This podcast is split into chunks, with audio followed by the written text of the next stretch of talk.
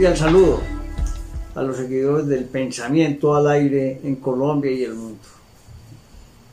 Últimamente se ha vuelto a hablar del tema del voto electrónico. Ay, Dios mío bendito.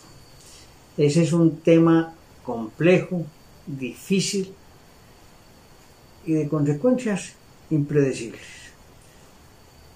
Ni para un lado ni para el otro podremos dejar que el sistema electoral colombiano, que hoy es casi que perfecto, porque el que llega a la urna nadie se le puede arrimar. O sea, lo que él ponga en la X no tiene vulnerabilidad. Entonces, por eso yo creo que el voto electrónico es propicio para candidatos populistas, para candidatos que logren llegar eh, al gobierno como la izquierda. Para hacer trampa, no vamos a propiciar ni aceptar ese tema. En el artículo de hoy hablaremos del voto electrónico.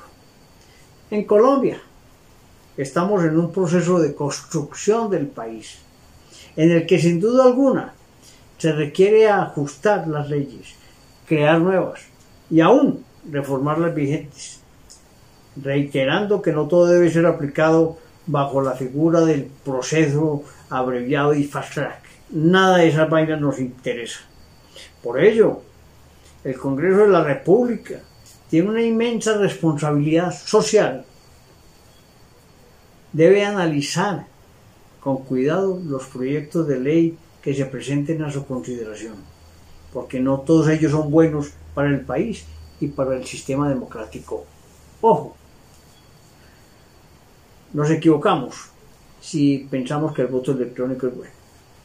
En una reunión jurídica analizamos entre muchos temas el del voto electrónico, el cual fue utilizado por primera vez en Bélgica, luego en otros países como Estados Unidos, Venezuela inclusive. ¡Qué terror! India, e incluso para elegir al Parlamento Europeo.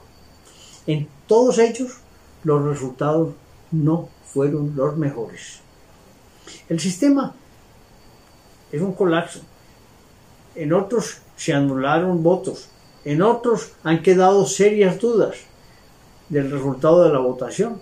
Y tal vez también, y por ende, al final de cuentas, concluimos que es un sistema que aún no genera credibilidad, no genera credibilidad, que se presta para la manipulación de resultados debido a la dificultad de verificación de los mismos y produce desconfianza y por consiguiente muchas dudas.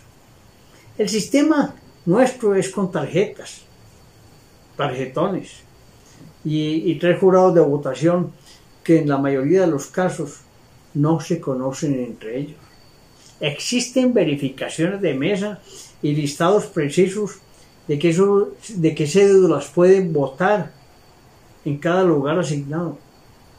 Terminando el, terminado el tiempo determinado por la ley, sigue el escrutinio, se procede a contar los tarjetones que deben coincidir con el número de votantes. Luego se suman y se determina el resultado todo es a la vista. Puede recontar los votos, tomar fotos, dejar constancias de errores cometidos, no compartidos, y, se firma un acta final al final del proceso. Todo puede ser objeto de demanda, al no ser compartidos los resultados y se puede ordenar un nuevo escrutinio y aún demandar la elección. Cientos de casos se han dado en que se revierte la decisión por encontrarse, por encontrarse indicios de fraude o error.